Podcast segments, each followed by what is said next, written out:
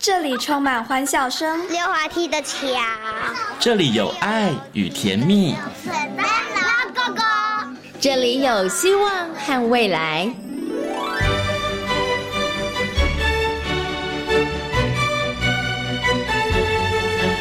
遇见幸福幼儿园，遇见幸福幼儿遇见幸福幼儿，遇见幸福幼儿园。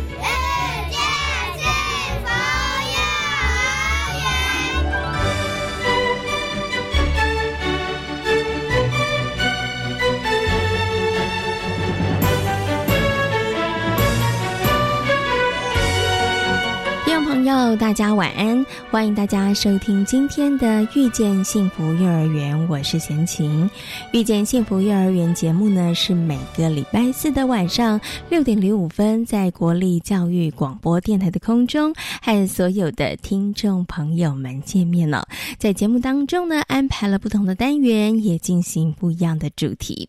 那么，在今天大手牵小手的单元，要为大家来介绍的是去年成立招生的。前镇非营利幼儿园，好，马上呢就来进行节目的第一个单元——幸福幼儿园。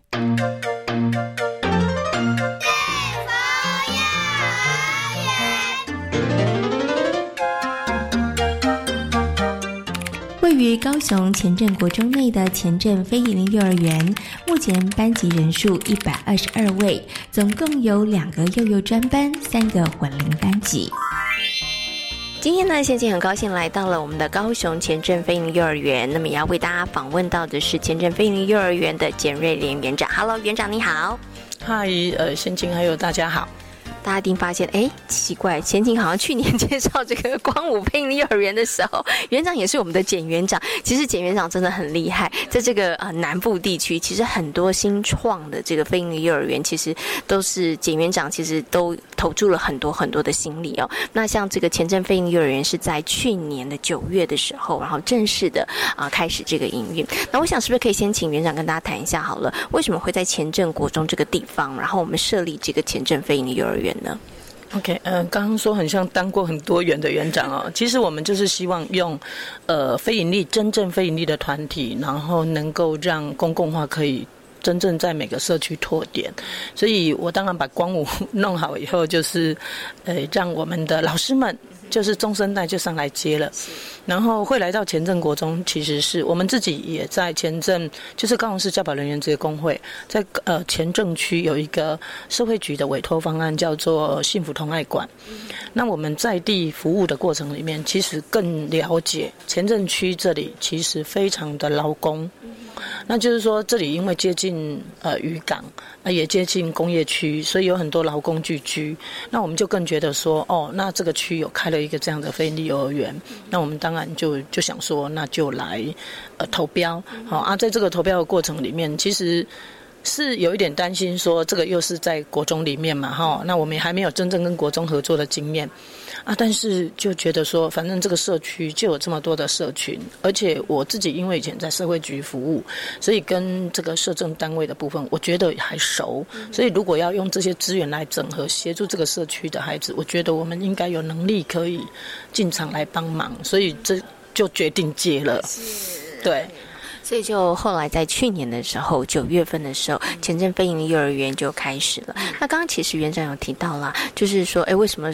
开玩笑说，园长好像当了很多园的园长啊，其实是真的很希望可以把这样子的一个好的教育理念，然后真的可以在很多的地方拓点，然后开花。其实真的也可以让我们很多的家长受益，也可以让我们很多的第一线的幼教老师，他们可以拥有一个更好的一个学习环境。不过很有趣，刚刚园长您听到，就是我们其实有一个之前，比如说以您之前可能在乌甲，可能在光武，其实它都有一个成功的模式。可是其实飞行幼儿园它并不是把每一个地方成功的模式复制，对不对？它每个地方，它其实都可以长出自己不一样的这个样貌，哈。对，所以我想接下来请园长跟大家谈谈，像这个前镇飞鹰幼儿园，您刚有提到它整个的这个环境背景，对不对？可是，在教学的理念上面，我们会特别侧重在哪一些呢？嗯，我想其实是这样哈，那个概念就是还是以孩子为本，就是以人为本。那这个人，我还是要谈说，他还是以小孩。然后还有一个就是照顾的人，照顾的人有两个对象，一个就是妈妈、爸爸，一个就是照顾他的老师。或者甚至他的爷爷奶奶啊，哈，那这样的一个概念来服务小孩的时候，我觉得我们还是一样，跟很多的学校走开放、秉持开放的概念是没有背离的。好，那所以当然我们也坚持把非营利幼儿园的四个核心概念就要落实。那至于教保的特色，我这边其实就以学习区为开发。那但是因为也结合了我的地缘的关系，我这边因为有一些场地，我们就开始开发了很多以自然。好，为一个素材，而且是我们身边就可取得的，所以我们就有开始有了小农场。好，然后再来一个就是说，我们还是以生活为基底，所以我的生活基底里头，我一定是带孩子从身边的事物开始体验。所以，因为我这样的一个地缘，呃，整个的空间还够，所以我们的孩子参与照顾环境的这个呃落实性。我认为更高，好，那而且我们的天天哦，连我的幼幼的小孩，天天早上来都要拖地、要扫地，然后要擦桌，然后所以我的一层楼、二层楼，其实每天都是这样在执行。对，我觉得从生活、从人为本、从自然环境，这大概会是我们这边未来可以慢慢发展出的一个所谓的特色。对。从这个生活为本，然后以人为本，还有自然环境的部分。那刚刚其实园长有提到了，在以生活环境这个部分上面呢，真的因为先前有看到这个照片，我真的好惊艳哦！就是小朋友小小的年纪，他也是拿拖把。那刚刚园长跟我讲，哎，真的幼幼班的小朋友要做。可是我很好奇，想请问一下园长，当时要做这样的事情的时候，因为真的很少园所是这样子的哈，会不会有家长会担心说，我的小孩那么小，在家里都没有什么作业，他在幼儿园，然后还有扫地要。拖地刚开始的时候，会不会需要花一点时间跟家长谈到这个部分？那会不会也有家长会呃想了解，就是说，哎，那为什么在幼儿园的课程里面会特别有这样的一个设计跟安排？坦白说，我们在做招生之前的说明会，这些就已经跟家长说了。你来我这里，我没课本，然后我没课本，我做什么？比如说，我一定会带着孩子要，我就跟他讲说，你来我们这里，你的孩子要拖地哦。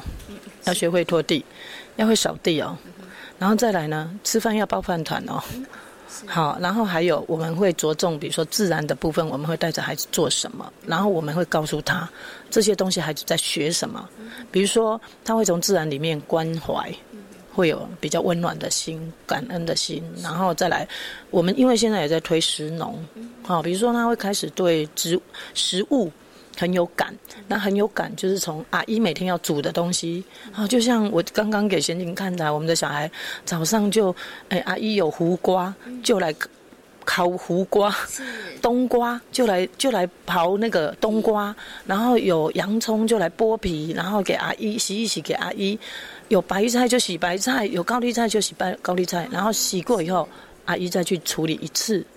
那也减轻阿姨的负担，所以我们的孩子就会去跟阿姨聊天，然后跟阿姨说你有什么东西可以给我们弄，然后老师也愿意，然后就把这个事情就这样促成了。哦，那你说家长会不会看得到？其实家长会看得到，那我们就会告诉他说，因为我开学前要说明会啊，开学后我要有起初座谈会啊，那我这些起初座谈会，我就会告诉家长，让家长知道我的班级的老师在带孩子玩什么。然后玩的东西是怎么玩？然后这里头玩的目的会跟孩子的发展、跟孩子的学习有什么关联？好，所以我们就用了诸多的这种，还甚至我们有小团体，好像我们这里呃有家长会嘛，那所以我的家长会的会长，其实他每个礼拜一几乎啦就。一个月都有一次到两次的那个礼拜一来带我们的妈妈们做一些呃，比如说防蚊疫啊什么的。那我们就会透过这些机会，也不断的沟通。再来，我也有家长代表会啊，所以我的家长代表会，我就会跟家长们说，然后就让家长们一个传十个，十个传百个，然后就是让这个比较对的理念往下传达，就是这样。当然会不会有人不认同？部分呐，他会担心呐。像有一个阿妈，他就跟我说：“园长，我跟你说啦，你哦要让他们哦问的囡仔吼，那小班别特别东班啊，阿卡别样下一到一百啦。”好啊，我就跟他讲说：“阿妈，我跟你讲，呃，为什么他呃他是怎么学的？然后所以我就会去教室里面稍微的呃了解一下，然后把他呃拍，比如说孩子的一些在学习的东西，我就讲给阿妈听。”可是其实那个妈妈根本就很认同，是阿妈很紧张。好，那类似像这样，我们就要很多很多不厌其烦的跟家长说，我觉得这样不是不要，而是他不知道那样的东西对孩子的好处是什么。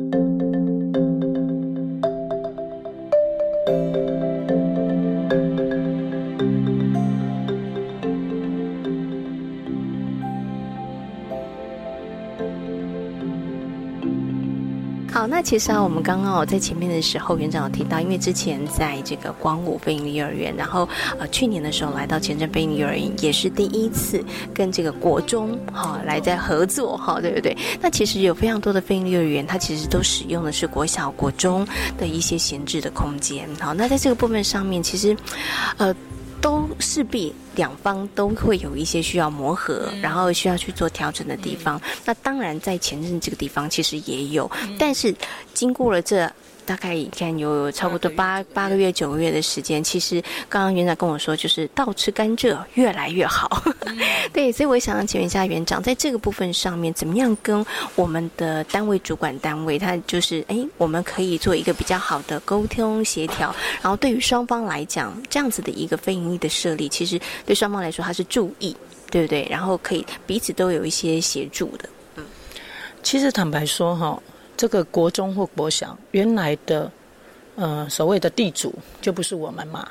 我们其实是透过一个媒合，所以才来到一个人家的场地，所以当然难免校长们也会第一个，他们对体制。可能不是太熟悉，他可能是被逼的啊。所谓被逼，就是教育局说好了，你们就来办啊。有的是说，哎，我很想办公幼啊，可是又没有资源可办公幼啊，不然就办非盈利啊。所以等等这种因素，他对这种体制的不够了解，又了有一个外来客是经过所谓的招标而来的，他也不知道我们是谁呀。那他不对我们不了解，所以我觉得是呃相对的这种防卫心一定会有的啦。所以我们其实我我觉得我都很幸运啊，就是说在那个合作的过程，有部分的校长刚开始的时候会有一点点疑虑，然后他就会提到说啊，那那个场地怎么这样？然后那个什么呃，包括要工程设计的时候的那个主客位置有没有这些东西？都会出现，可是我们很幸运的是，在这个过程里面，我就会让跟校长沟通，然后让校长知道我们的立场，以及我们为什么要这样子思考，然后再来一个，比如说，呃，可能人家的场地的安全等等这些，呃，在沟通的过程，我们要先也去想到别人会有什么困扰，所以我们会用一些这样的方式，先去理解那个对方的角度，然后再来，我们就会告诉他我们的困难啊。如果再达不成，其实我也曾经试过。策略，我就会说好，那我暂时不要那样做。那比如说像我们有。呃，场地在使用上彼此一定会有一些呃，比如说家长会觉得我要停车，学校觉得不要停车，像这些，其实我们现在我们的校长都愿意敞开大门，让我们的呃家长们就开进来停车。然后，但是呢，如果有危及安全的校长，即便来跟我说，我都跟他讲，校长以孩子为安全为主，所以怎样怎样。所以校长其实在这个过程他就听懂了，所以他也就愿意跟我们在这样的一个搭配啊。结果呃，校长也经常的带着他的，呃，比如说有来宾啊，有什么的，他就会来看我们幼儿园啊，因为他其实一个程度，他也会开始渐渐理解我们这样的一个单位是一个有没有扎实的在做啊。这个校长又是一个非常的重视教育的人，然后我觉得种种啦，我们运用了蛮多这些妹妹哥哥跟校长对话啊。不过就是幸运啦，的确也就是还蛮好的，还算稳定了，嘿，对。其实磨合大概势必的，对不对？它一定需要一些时间，但是在这个过程当中，运用什么样的方式，其实这个就是呃，可能大家在这个现场当中就要运用一些智慧了。对我觉得园长就非常的有智慧啊，是要拿捏啦，对，要拿捏尺度，对，然后互相尊重啊，我也觉得诚意。然后如果真的不行，我们也会。踩住立场说啊，我就没有啊，我就没钱啊，不然要怎么办呢？哦，然后我觉得有时候是这样啊。你说你次次都要给人家用人家的场地，人家可能也有他管理上的，比如说资金的问题。然后我们就来想别的办法啊。有时候也可以促成，有时候没有促成啊。渐渐的嘛，你知道他知道我们有杂草，其实他就会去讲。然后呢？我们有一天哦，就是早上来了，哎呦，我们的那个沙地要走下来的那个人行步道，是他们的校工帮我们铺的耶。对，那我们就要跟我们的老师说，我们要去谢谢人家啊，好啊，谢谢这些哎北北啊，愿意帮我们啊，啊，人家就会跟你很和平相处，很和乐相处啊。所以真的是彼此的这个真诚对待，然后信任、尊重，然后我觉得刚刚我觉得园长讲一点很重要，我们彼此互相设身处地为别人想，对，这是很重要的哈。我想最后呢，请园长跟大家分享一下这个前镇飞鹰幼儿园成立到现在八九个月时间了哈，那一切运作啊，包括了跟这个主要的场地的这个单位哈，我们前镇国中其实哎相处的状况真的是越来越好。那接下来其实有没有什么觉得哎我们在过去这几个月呃。运行下来，觉得我们接下来要放的一些重点目标的，嗯，我想其实对于我们的那个自然跟实农的这个部分，我希望我能够渐渐的很加强老师对于这些的概念。所以，比如说像我们现在飞河要游行，嗯，我们也把这个议题就导入，让家长们能够关心。然后再来一个，我更希望我的老师其实是落实在小孩的生活教育里面。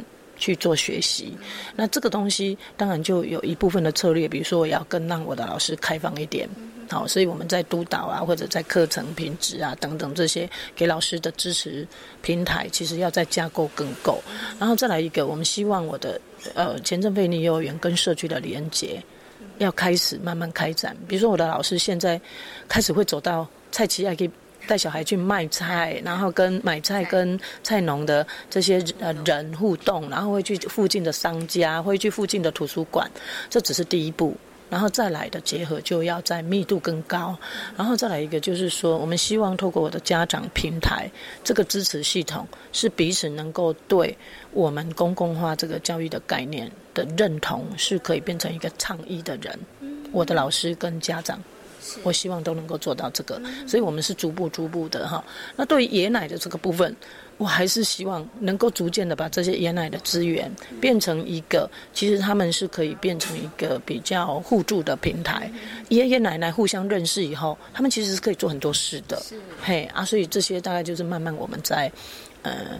希望能够从这边慢慢发展的啦。啊，不过也没那么快啦，哈，就是需要时间，对，是。但是我们的目标已经看到了，我们就逐步往这个目标前进，哈。好，今天呢也非常谢谢呢前任飞鹰幼儿园的简园长跟大家的分享，谢谢园长，谢谢，谢谢。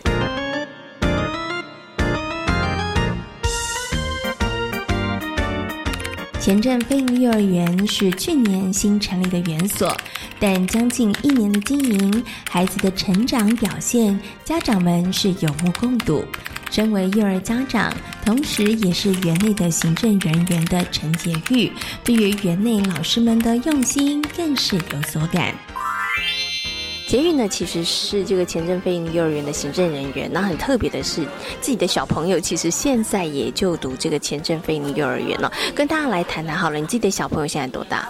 呃，他现在是快三岁，两岁多快三岁。是。那孩子进入到这个前镇飞鹰幼儿园，然后那你有没有发现他在学习上面呢，有没有什么不太一样，或是跟以前相比，哎，有发现他有些成长或是特别的这个地方？嗯，因为一开始他满两岁的时候就有计划要送他去幼儿园，所以那个时候其实也早蛮多的。那那个时候满两岁多的时候，他其实一直还没有办法去讲话，就是他讲的词汇很少很少，那也是有点担心。那自从来幼儿园之后，他学的词汇越来越多，而且因为透过因为。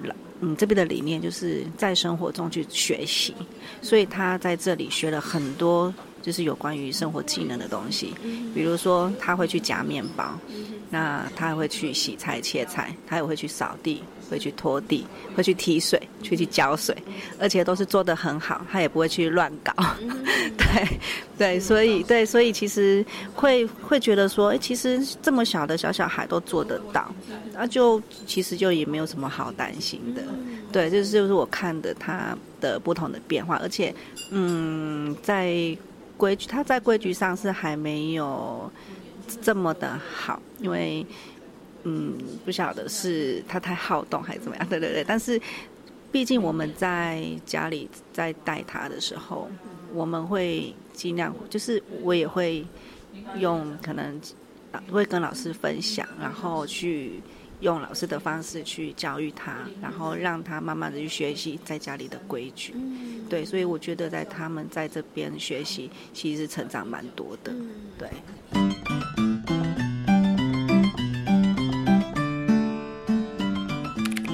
前镇飞营幼儿园的洪月珠老师以及陈秀娥老师都是拥有丰富幼教经验的老师，因为希望能够以孩子的教育为主体，看见孩子的可能性，因此一年前，两位老师决定从私立园所和公托离开，投身前镇飞营幼儿园，让孩子从生活当中学习，培养带得走的能力。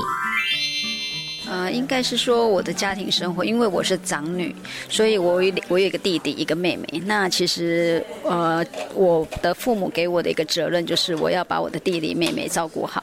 那在照顾他们的过程，呃，我觉得很有成就感。然后长辈也觉得说，哎，我很能胜任这个工作。所以在长辈的一个认同跟赞许之下，让我觉得很有成就感。然后所以那时候要选喜欢的科系的时候，我就想说，哎，如果我去。幼保科的话，应该可以胜任这个工作。那家人也很支持。好，所以呢，这个红红老师是因为诶小时候家里面的环境，然后这样也觉得自己好像在照顾孩子的部分上面很得心应手哈。那请问一下，另外一位秀娥老师，那您为什么会想要担任幼教老师这份工作呢？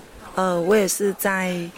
呃，要选择念高职科系的时候，那时候也是很彷徨，然后问了一下父母亲的意见，然后爸爸妈妈总是觉得说，女孩子不是念幼保科，不然就是念护理科，就就觉得说，哎，帮我念幼保科好了，我对幼保科对孩子会比较有兴趣，对，啊，就这样子去选择念书的幼保科。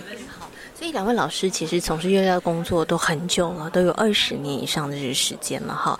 那其实，在这么长时间当中，我相信两位不管是当时是兴趣，或是喜欢小孩哈，或在这里面有成就感，那也都做了很长的时间。那其实啊，两位老师呢，在这个幼教工作时间都蛮长的了哈。那之前可能待过这个私立的园所，或者是这个公托的这样子的一个单位，然后呢，呃，在这个前镇飞营利幼儿园成立之后，来到了前镇飞营幼儿园，跟大家分。讲一下，就是呃，跟你们之前的一个服务的单位，然后到现在来到飞营幼儿园，有没有觉得在这个呃感受上面有一些不太一样的地方？嗯，我觉得在私立园所，因为它是一个盈利机构，所以我在这样子的一个，就是孩子在一个教科书，在一个一些教本上面灌输他们的，或是养成他们的能力，就是说他们就是要去表现给家长看。后来我渐渐发现，其实这只是为了要迎合家长。让家长觉得说哦，这间学校确实他可以让我孩子得到这些，就变把孩子当成一个商品。但是后来我发现说，我为了要去满足家长对我的一个肯定，我必须去压迫我的孩子，就说你在短时间之内，你的数学程度一定要到哪里？那后来我发现，嗯，我确实不能再这样子做了，因为我对我自己的孩子我都没有这样子，我怎么忍心去对啊？就算是，他也算是我手边的孩子。可是，我觉得他们在那种长期被当成商品的一个模式之下，其实我自己蛮蛮心虚的，我蛮心虚的。所以我后来决定说，如果有一家幼儿园，它可以跟我。本来想象的就是，我只是让孩子再生活化一点，然后把他们的能力培养真正的一个他对生活很喜欢的孩子，那我就不能再用这样子的一个方式来迎合家长。那请问一下秀娥老师呢？因为秀娥老师之前是在公托的单位嘛，在公共单位里面呢，他们就是资源比较多，就是要到的经费会比较多，所以很多东西都是买现成的。然后老师就是坊间教材比较多嘛，那跟洪文老师讲的一样，就是我们都需要去迎合家长，然后去去让每个孩子的能力大概都到那个地方，但是往往忽略到说孩子都是有个别差异的，所以来到非盈利这边，我觉得虽然我们是没有教材，老师要绞尽脑汁去编课程，那每天也都花很多心力在跟另外一个 partner。互相去讨论，我明天的课程是什么？我下周、下个月的课程是什么？这方面是的确要用到很多的心力，但是我们每天是给孩子不同的东西，然后会随着孩子的能力去调整。我们觉得这样子是很很有成就感的，对，这是我选择非盈利的一个最大的一个动力。好，那也非常谢谢呢，我们红红老师跟秀娥老师跟大家的分享，非常感谢两位，谢谢。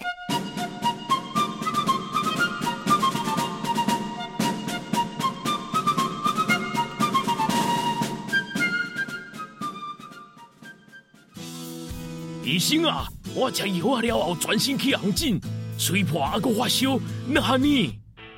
食药期间有起疹、吹破、脑疼、目睭红、发烧，都有可能是药物过敏哦。正当使用合法药物，造成严重药物过敏住院，可向药害救济基金会咨询：零二二三五八四零九七。以上广告由卫生福利部食品药物管理署提供。大家好，我是教育部部长潘文忠。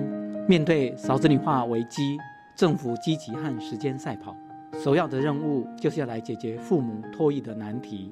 教育部从去年八月首次推出准公共幼儿园的机制，今年八月开始，也将在全国来全面推动。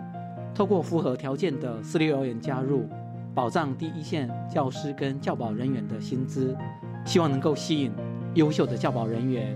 加速提升全国优质平价的教保服务。小孩如果读准公共幼儿园，家长每个月的缴费不超过四千五百元。如果有第三名以上的子女，还可以再少一千元。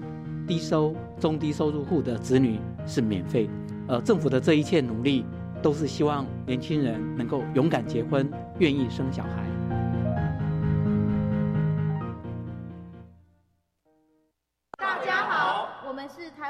团，我们都在教育广播电台。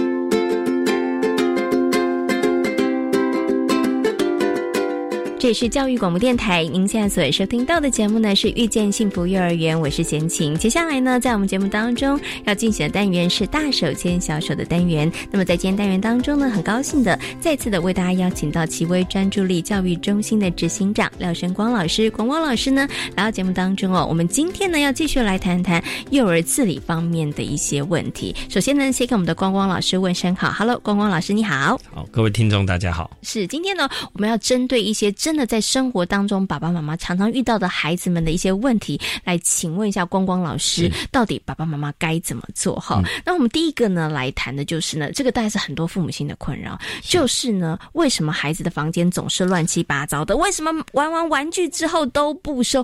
你大概问十问十个爸妈，有九个半，我觉得都有这个困扰。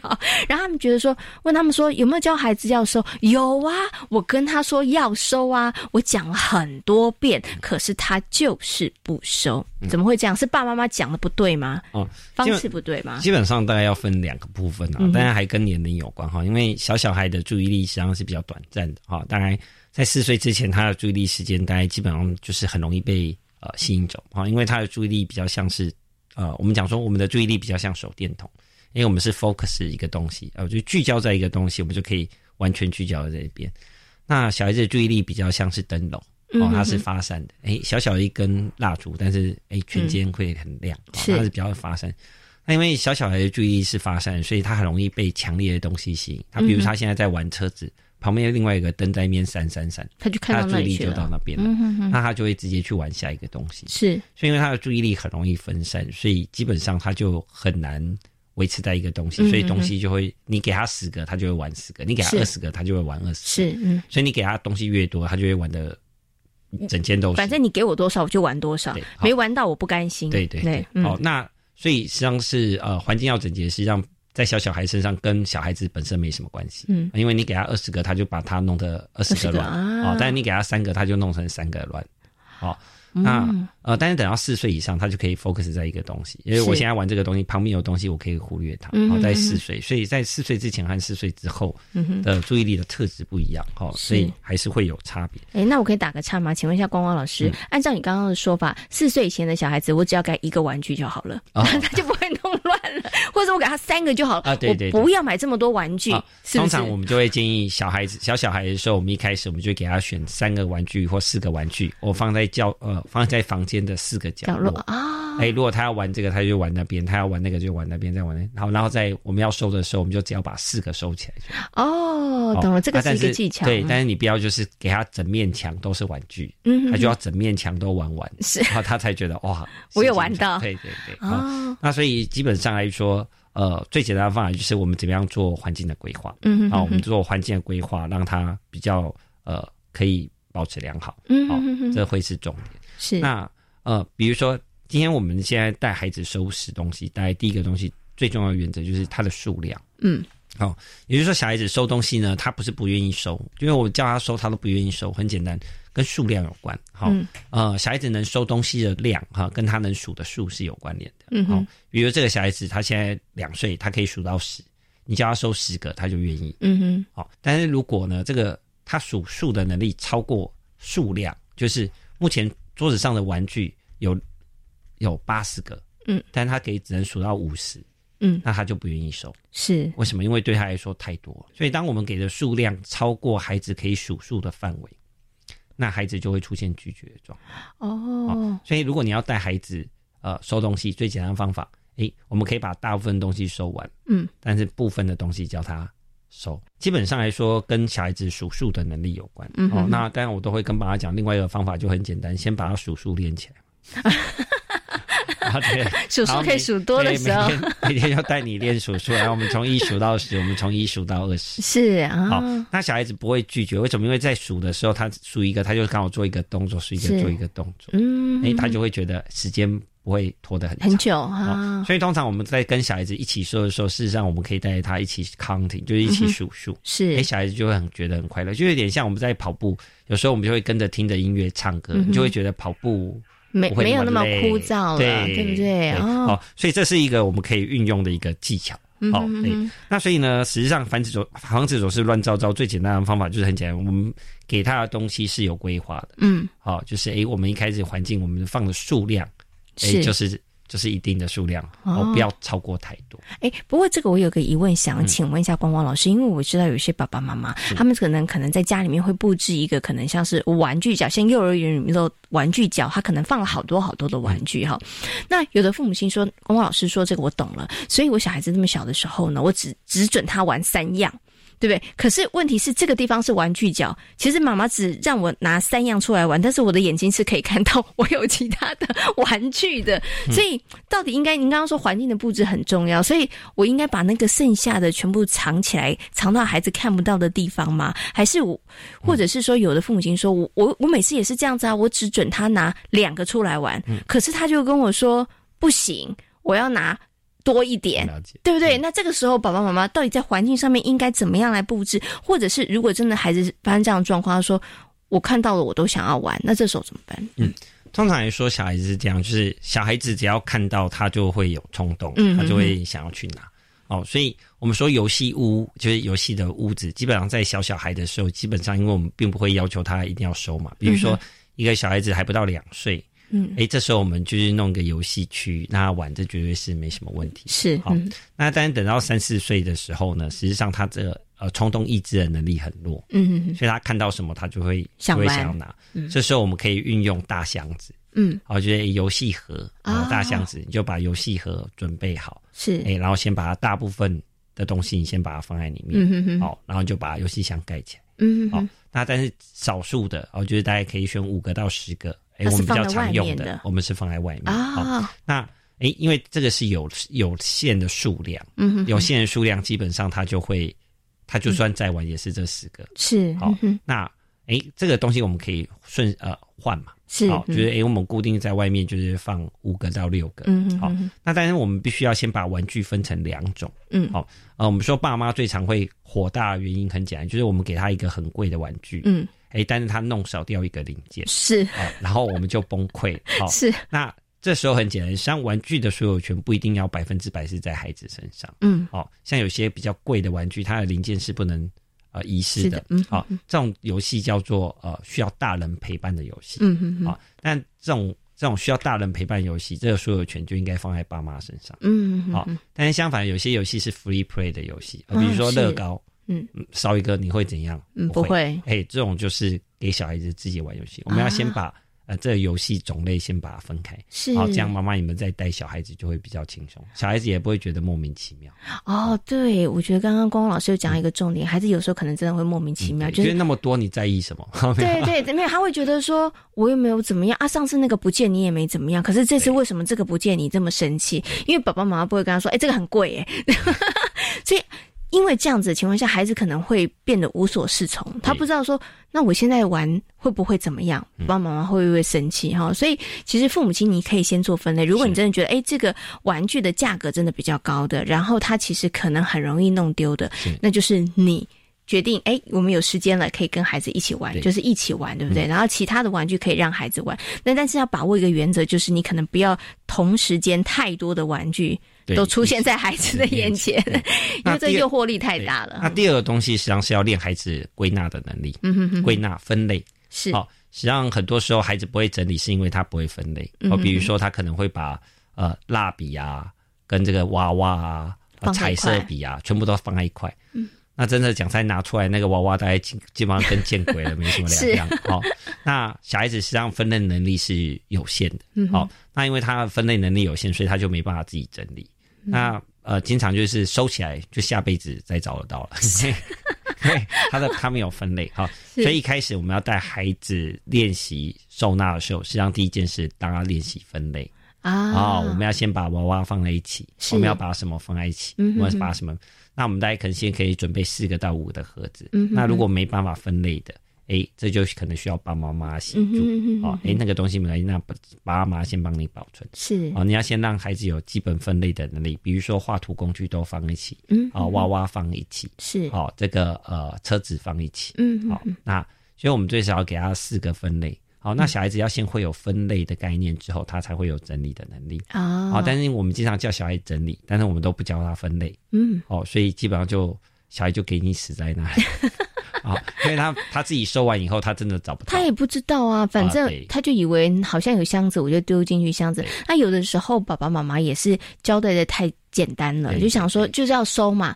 有有的父母亲可能想说，你就赶快收一下。可是孩子真的无所适从，我要怎么收？我要收到哪里？有的时候他没有一个方向明确的目标的时候，他其实真的也不知道怎么做。通常来说，会不愿意收东西的小孩子，是他曾经有收东西，但是收完了以后，他找不到那个东西。然后他就乱了，乱了就是他就会呃，小孩子实际上要找东西找不到的时候，他们会有点像歇斯底里，就是要把所有东西都翻出来，是然后找。那这个东西只要发生过两三次，他会发现我我放在外面乱七八糟我都找得到啊，收起来我都找不到。嗯，哦，那实际上并不是他不愿意收，是他没有学会分类。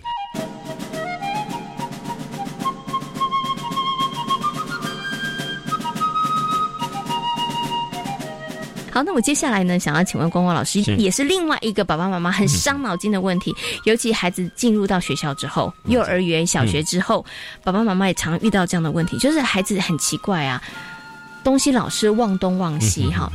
要去上学呢，可能呢就忘了东西在家里，然后去学校之后，学校东西该带回来的呢，他也忘记要带回来。这个时候怎么办呢？我知道有的父母亲采用方法就是那东西都两套好了，除了 除了联络簿没有办法之外，其他都两套好啦，一套放家里，一套放学校哈。那这是一个好的解决方法吗？到底为什么孩子东西老是忘东忘西？那爸爸妈妈该怎么办呢？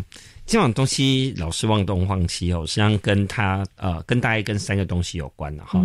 呃，第一个大概是跟他能不能记住他每天要做的事，我们觉得是有些像日课表哦，课表好。那第二个东西跟他那个呃铅笔盒里面的东西太多，嗯，而带太多东西去学校是。好，那这是一个原因。好，那第三个就是他有没有养成这个收书包的习惯。嗯哼好，那收书包实际上跟大家想象不一样，收书包基本上在呃，并不是等到国小一年级才开始练哈，他实际上真正要开始练的时间是大班。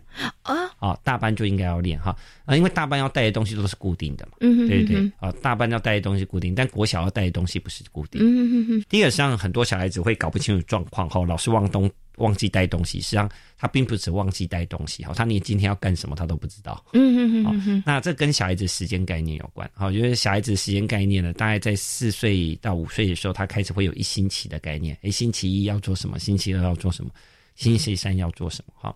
那一个孩子，我们去观察他，他如果对于星期的概念越清楚，每个星期几都要做什么事越清楚的小孩子，他越不容易忘东忘西。嗯啊，比如说，诶，今天星期二我们要做什么？所以我们要每天给他这样一点小小的测试或者是问答吗？可以啊，啊啊，比如说这个小孩子，啊，在四岁之前不要哦，嗯因为在四岁之前小孩子他真的搞不清楚 搞不清楚。他明天会有非常混乱。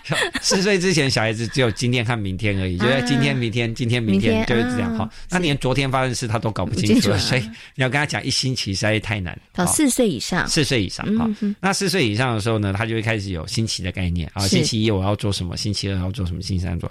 那如果他可以晓得每一个星期几要做什么事情，是不是他就会晓得那一天他要做什么？甚至他还会提醒你说：“妈妈，今天要穿运动服哎。”啊，但是一个小孩子连今天要干什么都不晓得，那他根本不会去，哎，对，他不知道做什么，他就不知道准备什么啦，对不对？那当然，在幼稚园比较不会有问题，因为幼稚园基本上东西都放学校，嗯所以呢，基本上也没什么差，我们就去上学。啊是反正东西都放那边嘛，对不对？但然后国小就不一样了，对不对？国小今天要上体育课，哎，等一下可能又有音乐课，然后可能有自然课，每个礼拜几大家都晓得要做什么，但是因为他不晓得，所以他就不记得要带。哦嗯哦，感觉就是打电话回来 call help，是。哦，对，或者是被老师写联络簿，今天又忘了带什么，是。实际上并不是呃他的记忆不好，是他根本搞不清楚今天是礼拜几。好嗯哼哼哼，所以这时候最简单的方法就是呢，让他练习看这个日课表。是好嗯。那这时候最简单的方法就是麻烦妈妈，你就是你在家里要出门的地方，哦，你就贴上一个功课表，每天就看一下所以，出门前说，哎，你先看一下。最起码我今天要出门前我就知道我今天要上什么课了所以，最起码出门前呢就知道他有什么东西忘了，好 就就不用再跑回来一趟。是好，那这是一个是小的技巧。是好，那第二个东西是小孩子容易忘东忘西呢，实际上呢。铅笔盒铅笔盒东西铅笔盒，对对对，好，呃，像以前小孩大概只有两支铅笔，一支橡皮擦嘛，嗯对不对？掉一支他就死定了，对不是。对？好，那现在没有，那个现在是，嗯那铅笔大概妈妈一买都是买一打的，哦嗯，对不对？一削都是直接削十支的，是。因为东西太多了，所以就就没什么没什么价值。哦。是。那在第二个东西就是说，有些小孩子东西掉了，但是他嗯眼睛的搜索能力很弱，嗯。哦，所以东西掉了，他就是哎找不也找不到到，哦。嗯，那这时候呢，实际上反而你你怕不见嘛，所以你就会给他更多，实际上这反而是更惨。哦哦哦，所以反而是先把像铅笔盒里面的东西变少。哦，啊很多的妈妈真的是怕掉，然后想说你一定会不见，所以我给你准备三支。啊，对，哦基本上我觉得三支是 OK 啦，但是如果你准备到大概30 30你准备到五六支、五支以上就有点太太多了太超过。好、哦那再来是有些小孩子很爱带东西去学校，嗯哦，爱越爱带东西去学校的小孩子越容易掉东西，嗯啊、那就是想办法，一定铅笔盒要减减肥。嗯哼哼，OK，是要帮小孩子的铅笔盒减肥。但是我想请问一下光光老师，刚刚你提到的是这个铅笔盒要瘦身要减肥，嗯对不对？可是你刚刚有提到有小朋友真的很喜欢带东西到学校去，我真的也有知道有小朋友喜欢带他的玩具啊，或者他觉得哎有什么可以跟同学来分享炫耀的，可是他真的他带去就不见了。你知道铅笔盒可以瘦身，那那其他东西怎么办呢？是禁止小孩不可以带。呃玩具的部分，我会建议，就是因为学校实际上都会有玩具分享日，哦，你有玩具分享日可以带，其他时间不要带，因为你要跟他讲一个概念，是带带过去了，哦，不见了你就不能就不能嗯。生气、啊啊，因为这个东西是可能会不见的对，好那再是带过玩带玩具去学校的时候，小孩子基本上是心都在那个玩具上，他不会再认真念书对对上课。好，所以那个东西这样带去反而变成他的干扰。哦好、但是带玩具分享日的时候，本身就是让孩子有机会去可以跟人家分享。嗯哎，那时候当然是没有，所以他会特别设计一个是玩具分享日，哦，就大概是这个概念。是 OK，不过您刚刚提到的玩具，我就想到还有另外一种，嗯小朋友常常带伞去啊，回家的时候放天天晴的时候，伞就没有带回来，伞也很容易掉，这种怎么办呢？不会啦，这个我们大人也常聊。哦，因为基本上来说，我们会说，呃呃，先把这个固定的东西。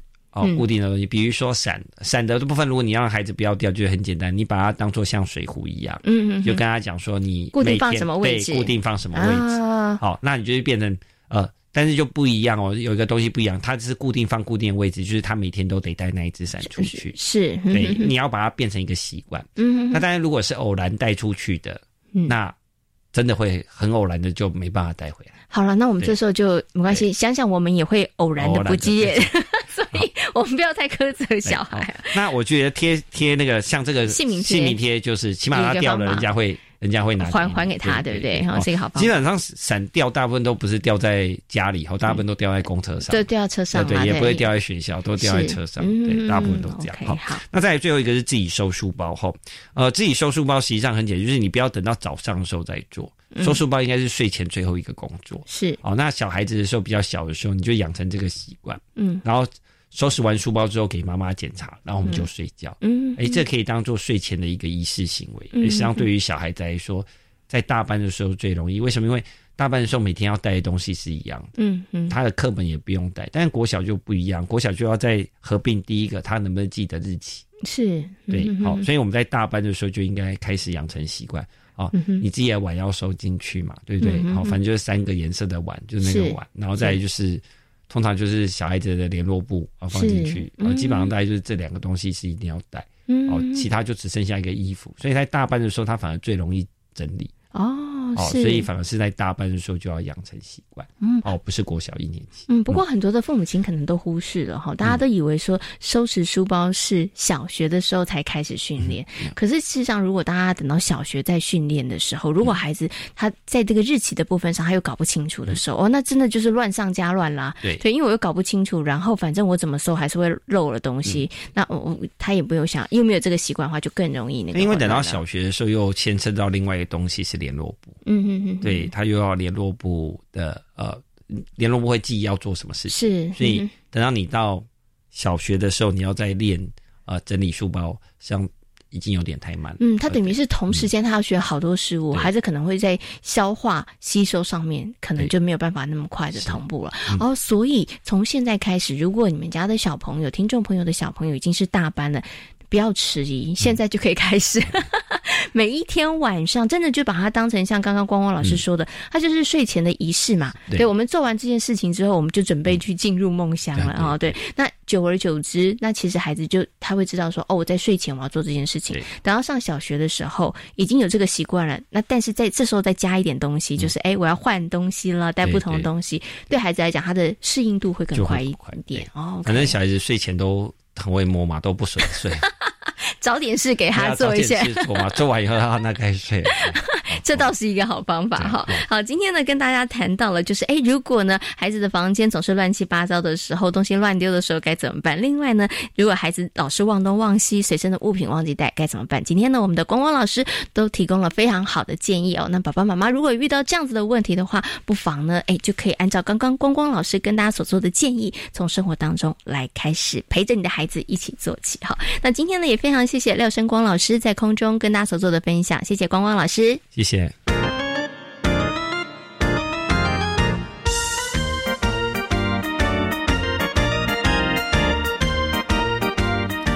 这是教育广播电台，您现在所收听到的节目呢是遇见幸福幼儿园，我是贤琴。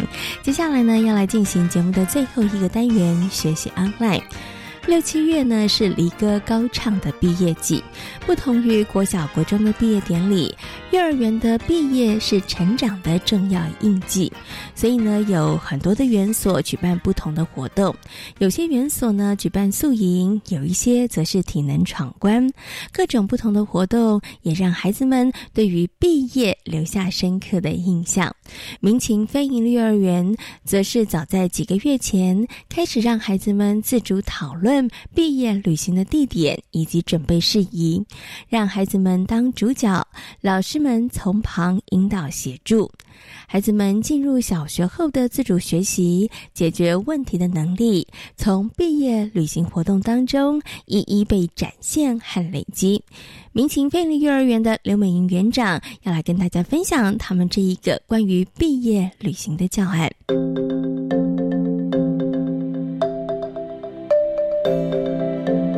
学习 online。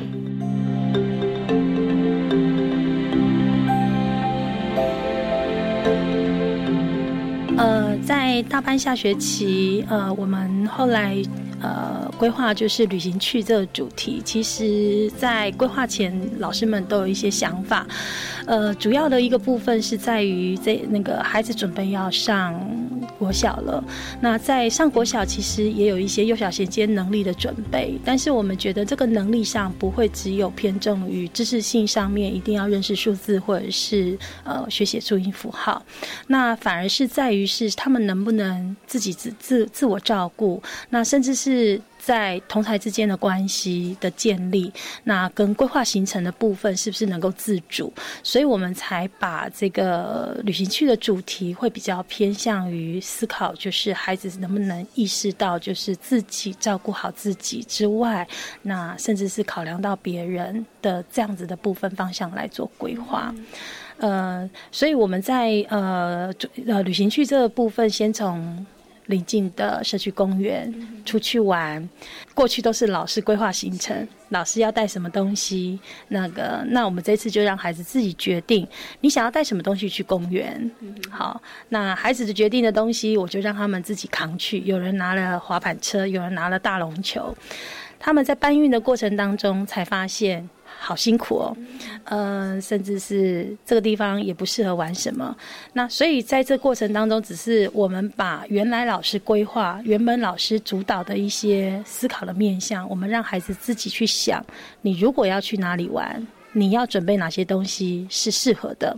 那呃，在老师的角度上面会想到准备什么？那为什么老师要？帮你想这件事情，是小孩要意识到，其实都是为了他们而规划。那。再到就是稍远的地方，再去做比较半日的这种行程，嗯，包含就是池南公园，呃，在行程当中，他们也安排了一些分工，呃，谁可以负责照顾什么事，谁可以负责分配什么事，谁要点名，谁要收垃圾，谁要环境整理，谁要确认，呃，这个物品有没有遗漏，这些都让孩子自己去意识到，说这些事情是大家要一起出游，其实都要考量的。事情，那呃，孩子在从临近的这种呃公园的这个旅旅游经验到半日游，孩子也越来越觉得出去玩本来就是一件开心的事。那他们觉得一下子就要回来，好像呃玩的都不够，所以孩子也提出说，可不可以去远一点的地方？那也刚好顺着就是他们准备要毕业了，他们才有想法说，那我们要。班级能够有毕业旅行这件事，那旅行。毕业旅行，他们觉得要玩一整天这样才够，所以才会是从呃地点上面，老师也要先行去考量合宜的部分，提供孩子去做参考，所以才会选择到呃这个绿色博览会。那我们想说，交通工具上面也让孩子有体验乘坐区间车，大家一起搭乘这个不同的交通工具的经验，所以这也是老师可能有一点意图，想让他们呃搭乘火车旅游的经验，所以。在规划行程上面，也试图的让孩子想一想，如果说去远一点地方，在这个旅程当中要怎么规划？那。呃，一毕竟是我们要一起出去，那个希望他们能够互相照顾彼此，所以在这个过程当中，也是一直不断的凝聚他们班级文化当中能够相互照顾、相互分工。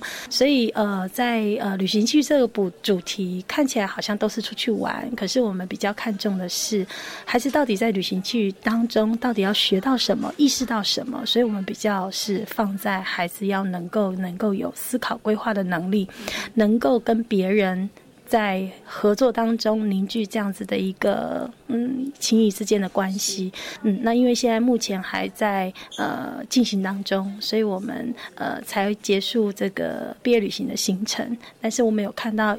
一些不一样，孩子在旅行当中，呃，能够展现真的自我照顾、相互帮忙的那一面。